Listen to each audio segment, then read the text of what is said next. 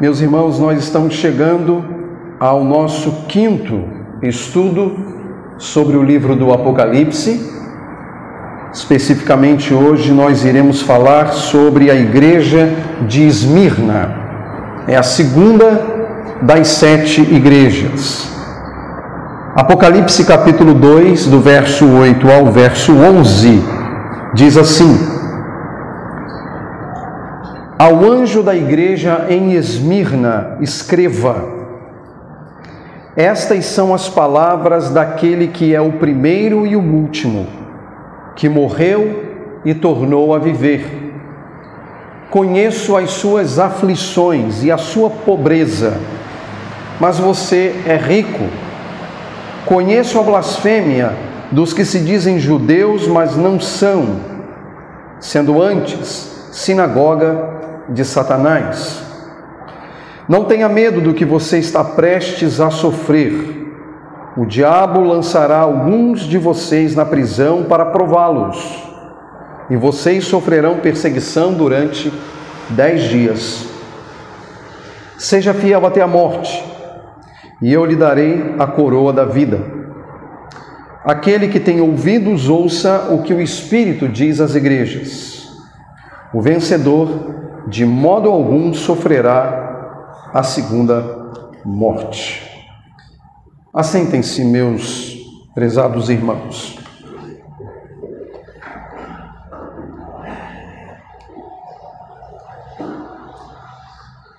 A carta, meus irmãos, dirigida à igreja de Esmirna, possui um tema central, que é importante para nós entendermos o teor da própria carta.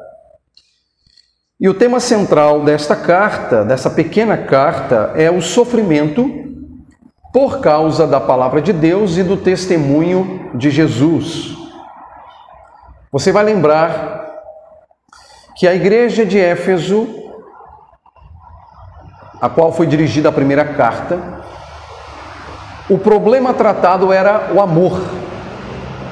Aquela igreja havia perdido o primeiro amor, havia se desviado do primeiro amor.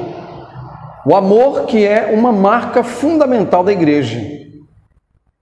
Uma marca fundamental da verdadeira igreja. A igreja de Jesus tem como fundamento o amor. Mas não apenas o amor. Porque esta segunda carta que nós estamos iniciando a consideração, fala que, de certo modo, o sofrimento também é uma das marcas da verdadeira igreja. E por mais absurdo que isso possa parecer aos seus ouvidos, as páginas do Novo Testamento são preenchidas com diversas narrativas e diversos ensinamentos que tratam do sofrimento por parte da própria igreja. Jesus falou sobre isso, falou sobre as aflições. Paulo falou sobre isso, as aflições do tempo presente. O Apocalipse também fala sobre isso. Pedro, em suas epístolas, também falou sobre isso. O sofrimento como uma marca da verdadeira igreja. Por mais que, como eu disse, isso possa parecer estranho a você, num tempo em que nós continuamente ouvimos pregações e ensinos que parecem dizer o contrário. De que você não pode sofrer. De que sofrimento não é coisa do cristão. O que não é verdade? Esses pregadores que ensinam essas coisas são, e não sou eu quem digo, é a Escritura quem diz, mentirosos mas eles são ouvidos. Eles são ouvidos por pessoas que Paulo diz ter o quê? Comichão nos ouvidos. Lembram disso? Pregadores mentirosos são ouvidos por quem tem comichão nos ouvidos. O sofrimento é sim uma marca da igreja verdadeira. Aqueles que quiserem viver piedosamente em Cristo Jesus padecerão perseguições. Paulo escrevendo a Timóteo. A vida piedosa envolve sofrimento.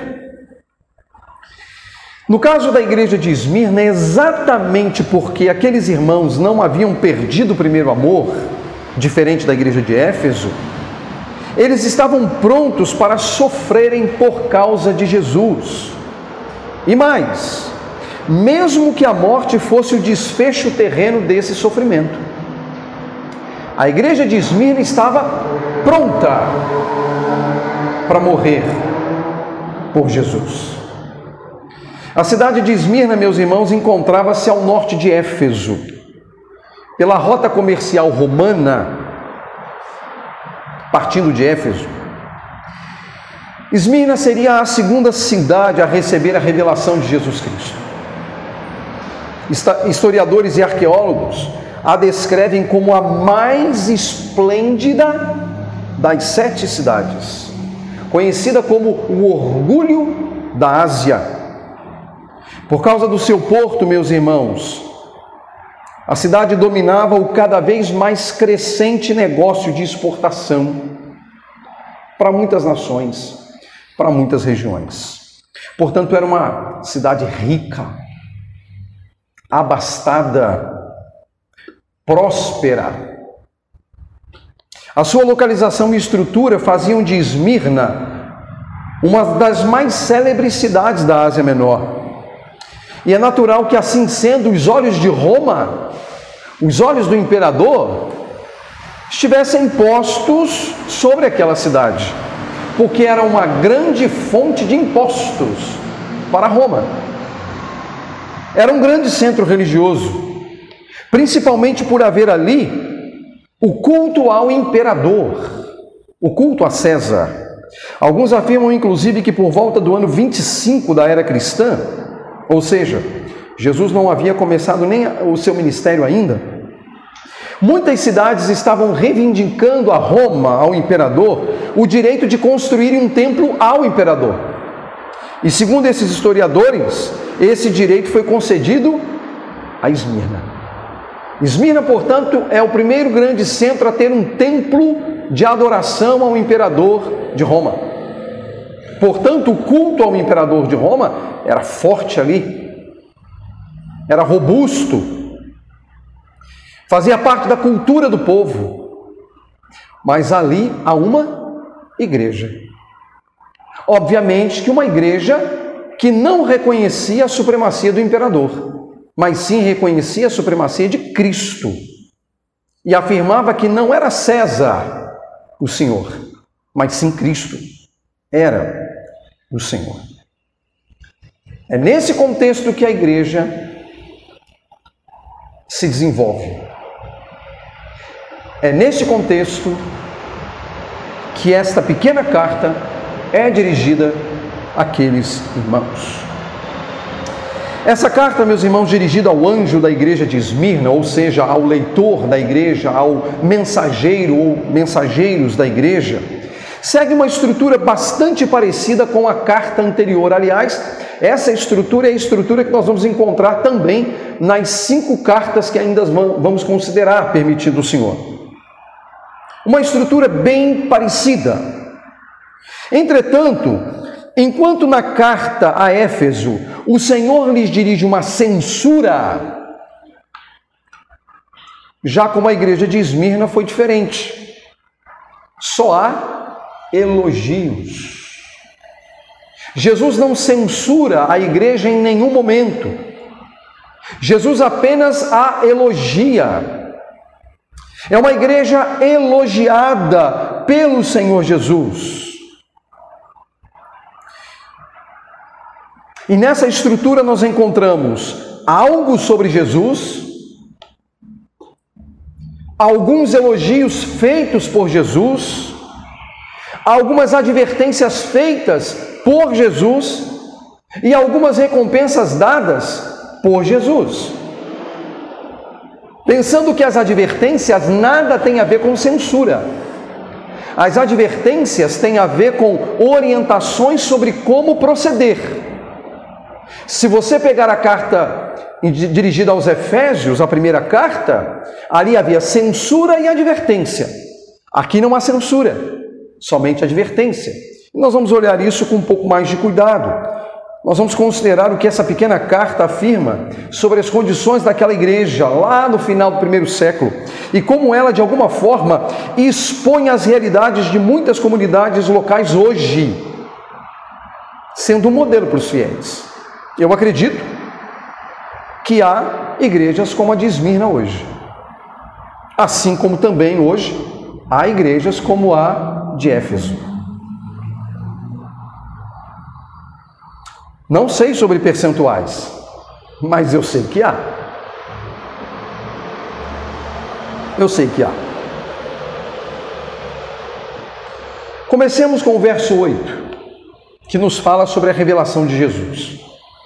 Ao anjo da igreja em Esmirna, escreva: Estas são as palavras daquele que é o primeiro e o último que morreu e tornou a viver.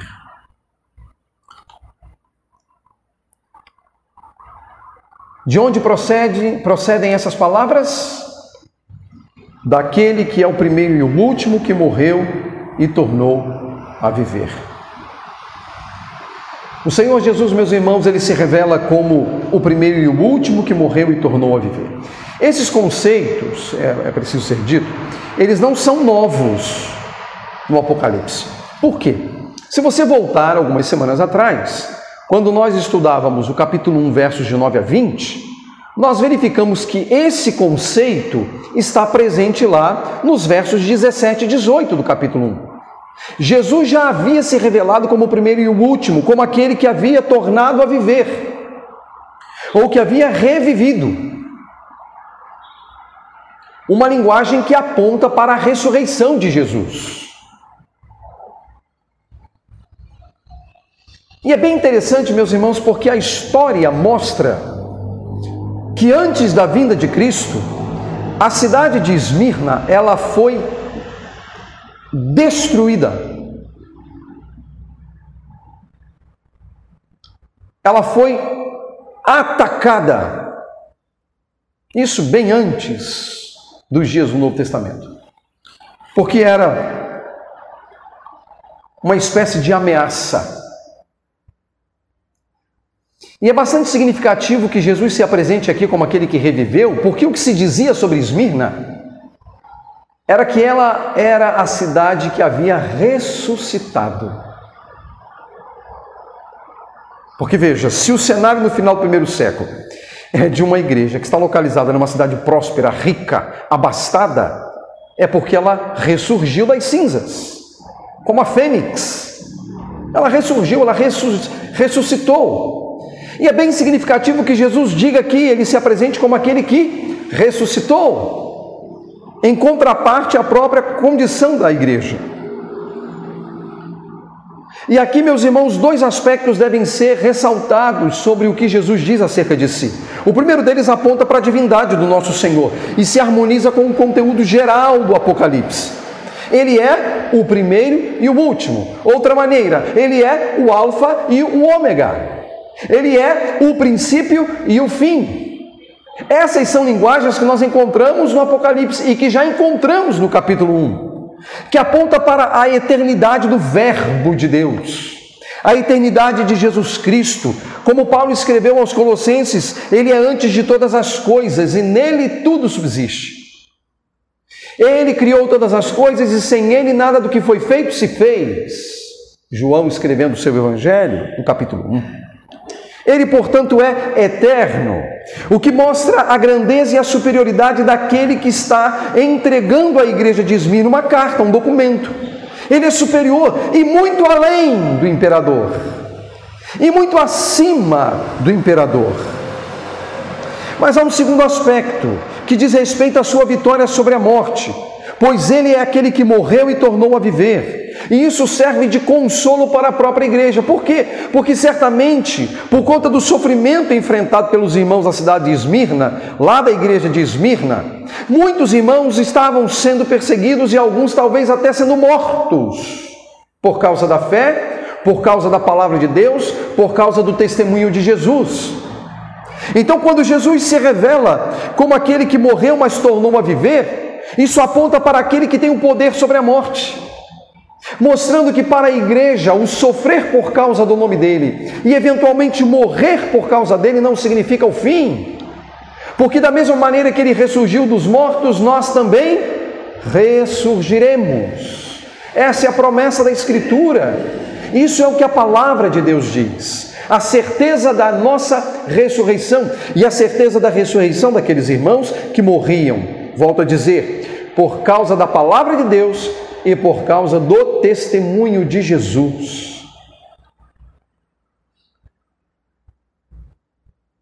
Um consolo, portanto, àquela igreja. Um conforto, um afago para aquela igreja perseguida pelo Estado romano. A natureza de Jesus consolando a igreja em dificuldades. No verso 9, nós encontramos o claro elogio de Jesus à igreja. Conheço as suas aflições e a sua pobreza, mas você é rico. Conheço a blasfêmia dos que se dizem judeus, mas não são, sendo antes sinagoga de Satanás. Novamente, meus irmãos, eu preciso destacar que o Senhor Jesus possui uma clara percepção sobre as suas igrejas. Eu comecei a falar sobre isso na semana passada. O verbo conhecer aqui, que vai se repetir em cada uma das sete cartas, ele trata da ideia de percepção, é, é, percep é, é trabalhar as, a, a percepção de Jesus. Jesus tem uma clara e definida percepção de sua igreja. Ele conhece profundamente a igreja. Ele conhece a dinâmica das suas igrejas. E a percepção de Jesus é precisa, é inigualável, não possui equívocos, não, não possui perspectivas atravessadas, inadequadas. Jesus conhece cada uma de suas igrejas. No verbo, o verbo conhecer aparece duas vezes no verso 9, para apontar essa real realidade, essa real verdade. Ele conhece a igreja. Ele conhece as aflições da igreja. Ele conhece a blasfêmia de um grupo específico de judeus que atormentavam os irmãos. E meus irmãos, ao tratar das aflições da igreja, certamente o Senhor Jesus fazia alusão à, so, à, à, à perseguição sofrida por aqueles irmãos. Naquela cidade, o culto ao imperador era motivo de orgulho. E à medida que se recusavam a adorar e a reconhecer o senhorio de César, eram tidos como traidores, cabendo-lhes as sanções do Estado. Portanto, ser um cristão em Esmirna era algo perigoso, uma incógnita, uma vez que os inimigos eram agressivos e também eram cruéis. Jesus conhecia as aflições da igreja. Ele diz claramente: Conheço as suas aflições. Mas o texto também diz: Conheço a sua pobreza. E notem que Jesus não trata disso como uma sanção. No caso dessa igreja, era uma virtude ser pobre. Você entende por que, que eu digo? Que quando pregadores ensinam coisas diferentes daquilo que está sendo dito aqui, eles são mentirosos? É por isso. Existem movimentos por aí que não cabe essa ideia de pobreza, não, porque afinal de contas você nasceu para ser cabeça e não ser cauda. Não é isso? Besteira. Jesus diz: Olha, eu conheço a sua pobreza, mas você é rico.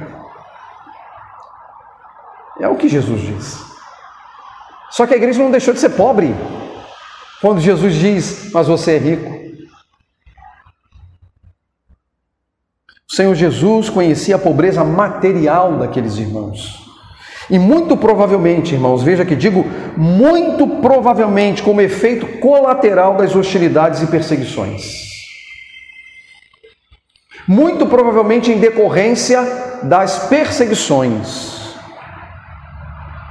Isso era no mínimo surpreendente, já que a cidade era muito rica e próspera, mas a igreja é pobre. Isso não é surpreendente? A cidade é próspera, é rica, é abastada, mas a igreja é pobre. Pobre. Por causa de Jesus, meus irmãos, aqueles irmãos se tornaram pessoas desprezíveis aos olhos da sociedade. Muitos deles foram presos, outros tiveram seus bens expoliados pelo Estado, sim, confisco de bens. Algo que me parece ter sido muito comum na segunda metade do século I. Se você tem dúvidas disso, pegue Hebreus capítulo 10. Dê um pulo lá rapidinho. Hebreus capítulo 10, a partir do verso 34. Hebreus 10, 34. Veja o que a Escritura diz. Vocês se compadeceram dos que estavam na prisão, e preste atenção e aceitaram alegremente o confisco dos seus próprios bens. Confisco de bens, pois sabiam que possuíam bens superiores e permanentes. Por isso, não abram mão da confiança que vocês têm, ela será ricamente recompensada. Quando eu leio essas palavras, parece que projeta luz naquilo que a carta a Esmirna está dizendo. Com bens espoliados, eles herdariam riquezas em Cristo Jesus. Isso é bastante interessante.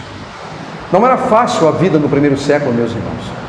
Você imagina o que é de uma hora para outra ter a sua casa tomada, ter os seus bens tomados? Por causa de Jesus?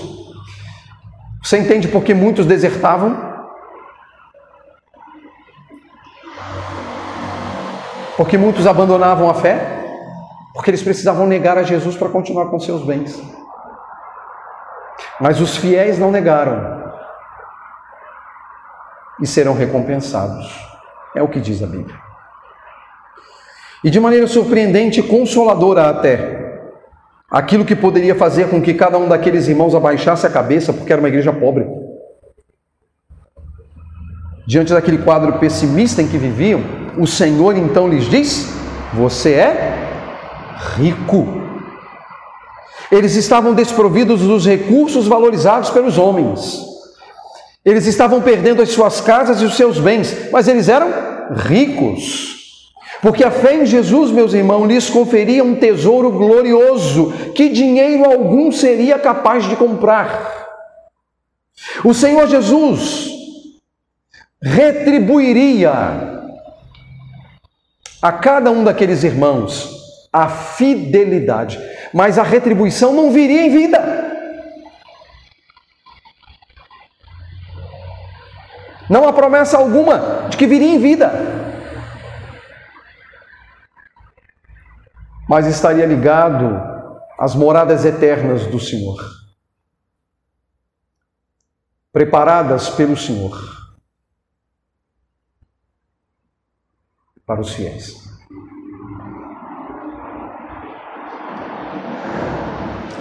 O Senhor Jesus também afirmou que conhecia a blasfêmia de certos homens identificados como judeus. Aliás, para Jesus eles eram, na verdade, sinagoga de Satanás. Que coisa forte, né? Sinagoga de Satanás. O que era uma sinagoga? Sinagoga era um local em que os judeus se reuniam para quê? Para ler a palavra de Deus para refletir na palavra de Deus, para cantar, para orar. Isso era a sinagoga. Será que essa sinagoga aqui, ao qual Jesus está se referindo como sinagoga de Satanás, tinha parado de fazer essas coisas? Muito provavelmente não.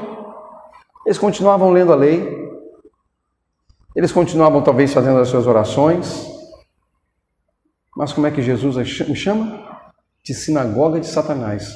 Não que Jesus estivesse dizendo que todos os judeus pertenciam à sinagoga de Satanás, mas que esse grupo específico na cidade de Esmirna era sinagoga de Satanás. Eles nada tinham a ver com Deus e nem com o reino de Deus. Inclusive, esses judeus que pertenciam à sinagoga de Satanás foram responsáveis por difamar os judeus crentes, que é essa ideia de blasfêmia aqui. Quando o texto fala de blasfêmia dos que se dizem judeus, é, é, é no sentido de uma difamação pública, que é uma quebra de um dos dez mandamentos. Não dirás falso testemunho contra o teu próximo. Nono mandamento. Mas eles estavam quebrando. Ou seja, eles liam as Escrituras que Saul oravam, mas não viviam. Haviam se transformado em sinagoga de Satanás. Esses judeus testemunhavam contra os fiéis e os entregavam aos tribunais romanos. E a gente não pode esquecer que aquela região era uma região fortemente habitada por muitos judeus, principalmente por causa das coisas ocorridas em Jerusalém no ano 70, com a destruição do templo, eles precisam migrar para outras regiões e muitos vão para a província da Ásia. Só que diante de, de todas as expectativas e os traumas vividos lá em Jerusalém, o que, que muitos fizeram? Diante das dificuldades encontradas em Esmina, preferiram calar, a fim de preservarem os seus direitos naquela sociedade. Isso gerou certa inimizade entre judeus, gerando atrito entre os que criam em Jesus e entre os que não criam em Jesus como Messias. E ali muitos delatores surgiram para incriminar os fiéis.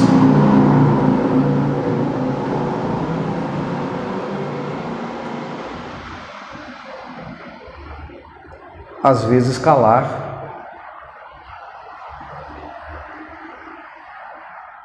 também é abominável.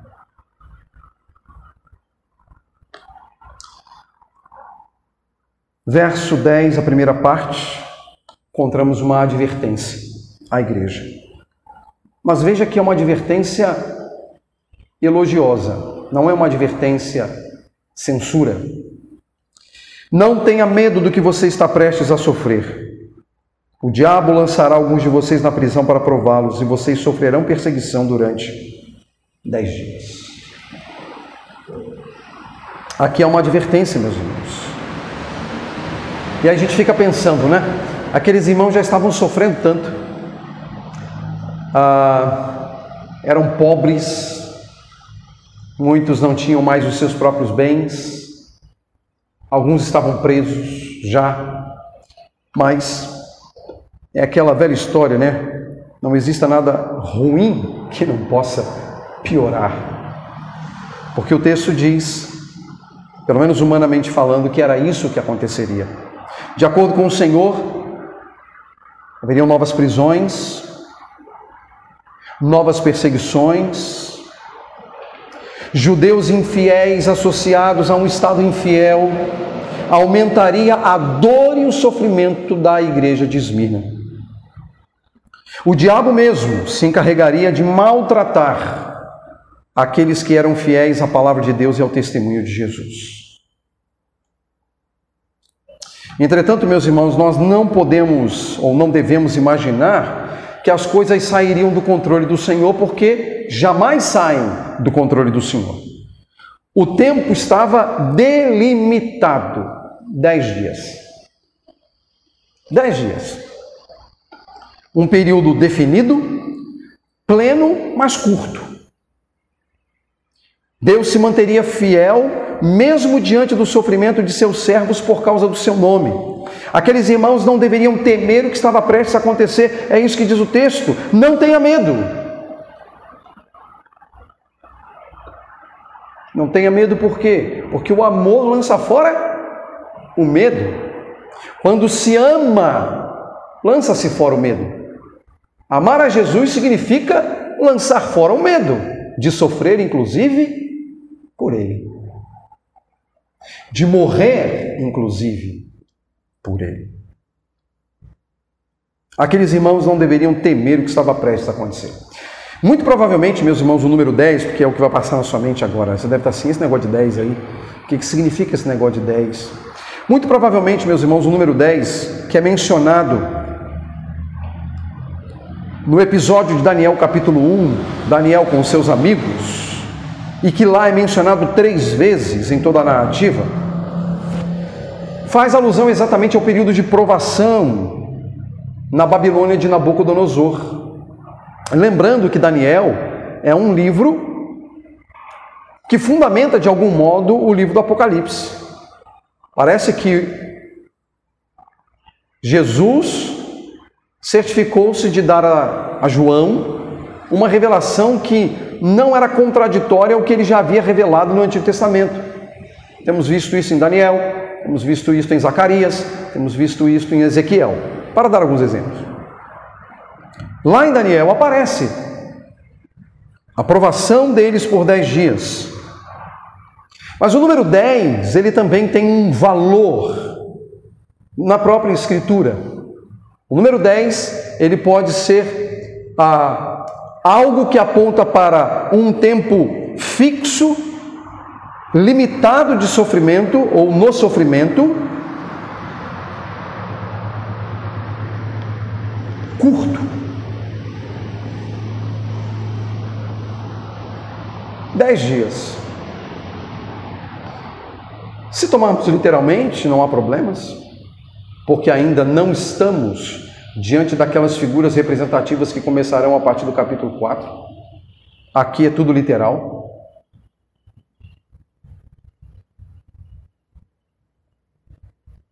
Mas se você quiser tomar como um período curto de tempo, também pode. Não há problema. O fato é que a igreja sofreria por um curto espaço de tempo. Me parece que isso está de acordo com o que Jesus falou.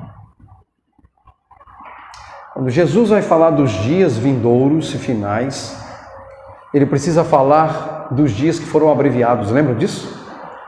E se aqueles dias não fossem abreviados,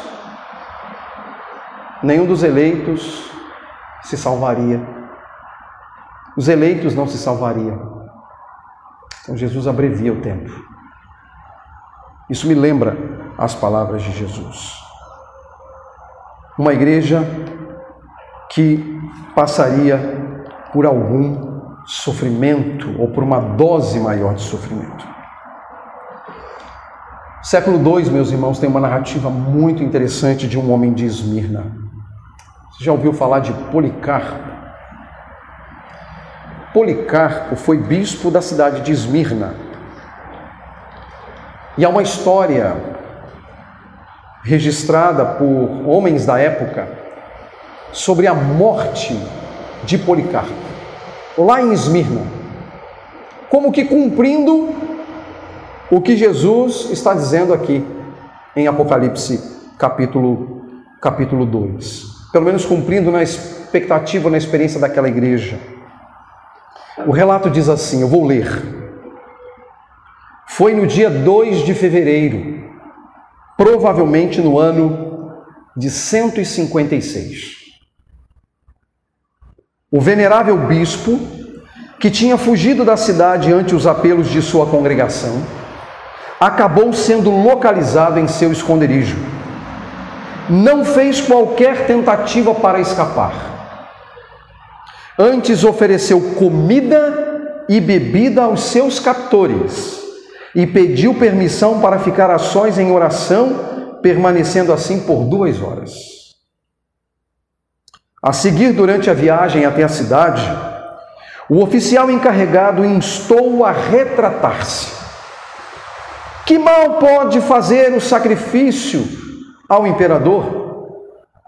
Perguntou ele. Policarpo recusou-se. Ao chegar, foi asperamente empurrado para fora da carruagem e levado perante o procônsul do anfiteatro, o qual se dirigiu a ele com as seguintes palavras: Considere sua idade, jure pela grandeza de César. E novamente, jure e eu o libertarei. Amaldiçoe a Cristo Ao que Policarpo respondeu: Por 86 anos eu o tenho servido, e ele nunca me faltou. Como, pois, posso blasfemar contra meu rei que me salvou? O procônsul reiterou: Jure pela majestade de César, tenho feras bravias, se não mudar sua mente, eu lançarei a elas. Policarpo respondeu: Chame-as.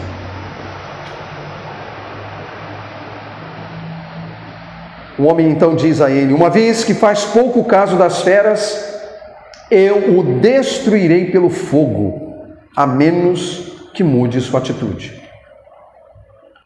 Judeus e gentios raivosos então recolheram lenha para a fogueira. Policarpo se pôs junto à estaca, pedindo para não ser amarrado a ela, e orou: Ó Senhor, Deus Todo-Poderoso, Pai de teu Filho amado Jesus Cristo, por meio de quem viemos a conhecer-te, graças por considerar-me digno, neste dia e hora, de compartilhar a taça de Cristo entre os muitos de teus mártires. O fogo foi aceso. Mas como o vento soprava as chamas para outro lado e prolongava sua agonia, um soldado pôs fim ao seu sofrimento com uma espada.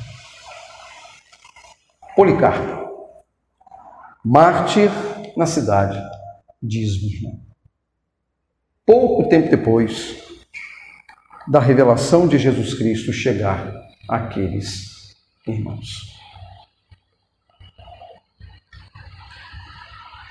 Final do verso 10 e o verso 11 nos apresentam a recompensa aos fiéis.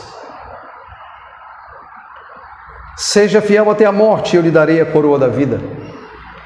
Aquele que tem ouvidos, ouçam o que o Espírito diz às igrejas: o vencedor, de modo algum, sofrerá a segunda morte. O que lemos, meus irmãos, é que haveria duas recompensas aos crentes de Esmirna, o que é bastante interessante. Primeiro, aqueles que permanecessem fiéis até a morte, a saber, a coroa da vida a recompensa da vida. Não foque na coroa, foque na vida, porque a coroa da vida é a vida eterna. E isso é significativo porque Cristo ressurgiu, muitos deles teriam que morrer por causa da fé, mas eles receberiam a coroa da vida.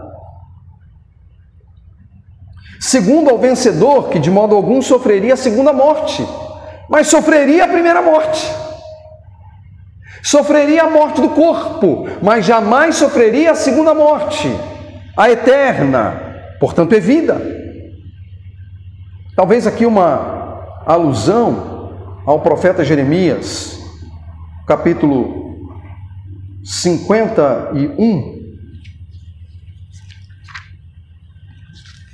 que diz as seguintes palavras. Jeremias 51, a começar no verso de número 39. Mas enquanto estiverem excitados, prepararei um banquete para eles e os deixarei bêbados, para que fiquem bem alegres e então durmam e jamais acordem, declara o Senhor. Eu os levarei como cordeiros para o matadouro, como carneiros e bodes. E na sequência, ele diz ainda: Embebedarei os seus líderes e os seus sábios, os seus governantes, os seus oficiais e os seus guerreiros. Eles dormirão para sempre e jamais acordarão, declara o rei, cujo nome é o Senhor dos Exércitos. Quando Deus dá a devida paga aos inimigos do seu povo, não ressurgindo, não tendo vida e experimentando a segunda morte. Meus irmãos, parecia ser inevitável que alguns de nossos irmãos morressem por causa da palavra de Deus e do testemunho de Jesus. Mas lhes estava garantido o consolo de Cristo nas duras horas do sofrimento, bem como a certeza da vida eterna. Bastava lhes ter ouvidos para ouvir o que o Espírito dizia às igrejas. Nós, meus irmãos, vivemos em um mundo cada vez mais hostil à fé. Muitos de nossos irmãos têm sofrido duramente alguns dos quais tendo seu sangue derramado. Isso hoje, hoje em dia. E de que maneira, meus irmãos, eu faço essa pergunta? Essa passagem nos ajuda em nossa tarefa de nos mantermos fiéis à palavra de Deus e ao testemunho de Jesus. O que, é que nós precisamos saber para enfrentarmos dias terríveis por causa de Jesus? Três destaques rápidos. Primeiro, irmãos, sofrimento é certo. Coloque isso na sua cabeça. Sofrimento por causa de Jesus e por causa da palavra de Deus é certo. Engana-se todo aquele que se aproxima da fé cristã imaginando que ela o levará para terrenos sem sofrimentos e dores. Engana-se quem dá ouvidos a um tipo de mensagem que oferece garantias que nunca foram dadas por Jesus. Se há uma coisa certa desde os primeiros dias do anúncio das boas novas por Jesus, é que no mundo nós teríamos aflições. Meus irmãos, o sofrimento é certo. Ele virá. Segundo, o sofrimento é limitado.